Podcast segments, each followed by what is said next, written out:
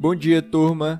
Começando falando sobre ontem, as bolsas elas fecharam em queda e por aqui o Ibovespa ficou em menos 0,28%, em uma baixa natural após quatro sessões consecutivas em alta, enquanto nos Estados Unidos foi mais uma sessão no negativo.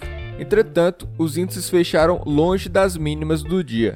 Por lá, a ata do Federal Reserve revelou que alguns membros do FONC já cogitam a possibilidade de redução das recompras de títulos por parte do Banco Central Americano, o que reduziria progressivamente os estímulos no mercado.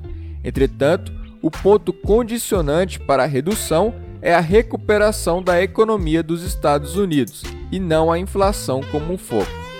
Portanto, para hoje, o principal indicador do dia serão os pedidos de seguro-desemprego, que estão renovando as mínimas da pré-pandemia a cada divulgação semanal. Aqui no Brasil, o que não favoreceu ontem, além do cenário mais negativo em Wall Street, foram as quedas nos preços das commodities, que pesaram nas ações de Vale e Petrobras. Agora pela manhã, o minério de ferro voltou a registrar uma baixa de 3%, enquanto o petróleo segue em queda após notícias de avanços nas negociações entre Estados Unidos e Irã para a retomada do acordo nuclear, o que pode reduzir as sanções ao país do Oriente Médio e permitir um aumento da oferta de óleo. Nas bolsas, os índices futuros de Nova York estão em queda de 0,5%, enquanto a Europa está em alta, já que teve um recuo bem mais forte na sessão de ontem. No velho continente, logo mais terá um discurso da Christine Lagarde, a presidente do Banco Central Europeu. Já na Ásia, os mercados fecharam mistos.